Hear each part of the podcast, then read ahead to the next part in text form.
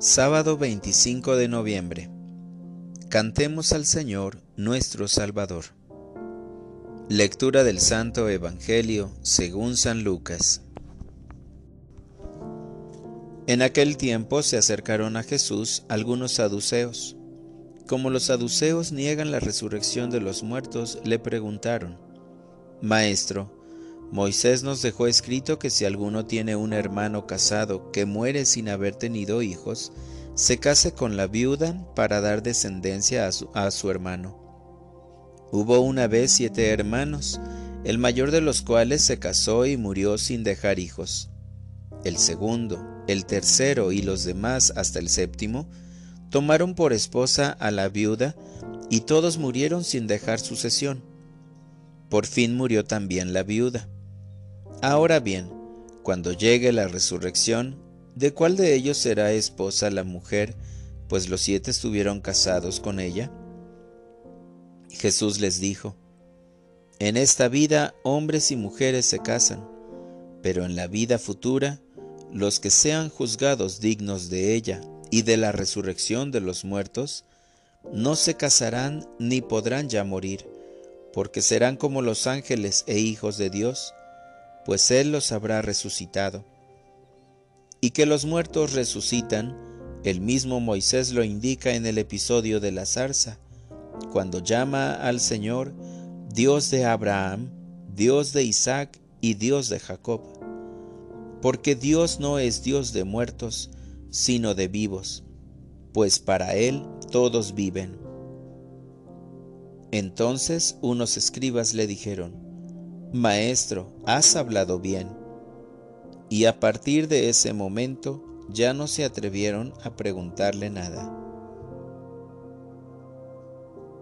Palabra del Señor. Oración de la mañana. Por amor a Cristo, venceré la cultura de la muerte.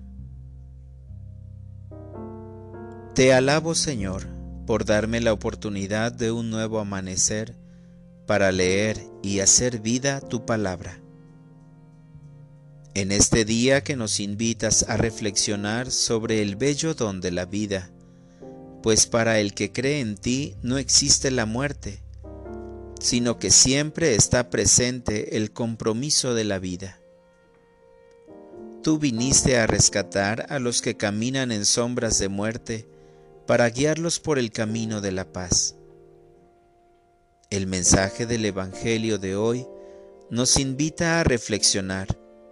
En el caminar de esta vida, todos los cristianos estamos llamados a vencer la cultura de la muerte, manifestada en la violencia, la avaricia, la mentira, la exclusión y la gran indiferencia del hombre con el hombre por no querer dejar la comodidad, el egoísmo sirviéndose de normas sociales, culturales y hasta religiosas, nuestras propuestas como discípulos de Cristo son la generosidad, la verdad, la solidaridad, el respeto por la vida y los valores, valores del reino de Dios que da vida.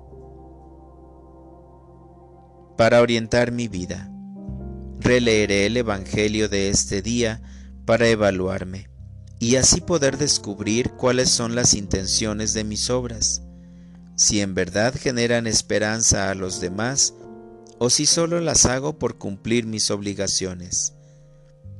La ley mata, pero el Espíritu da vida. Gracias Señor, porque al resucitar nos das el mejor ejemplo de que sí se puede vencer el mal del pecado en este mundo proponiendo una cultura de la vida. Señor, cada día dame tu gracia para salir victorioso. Amén.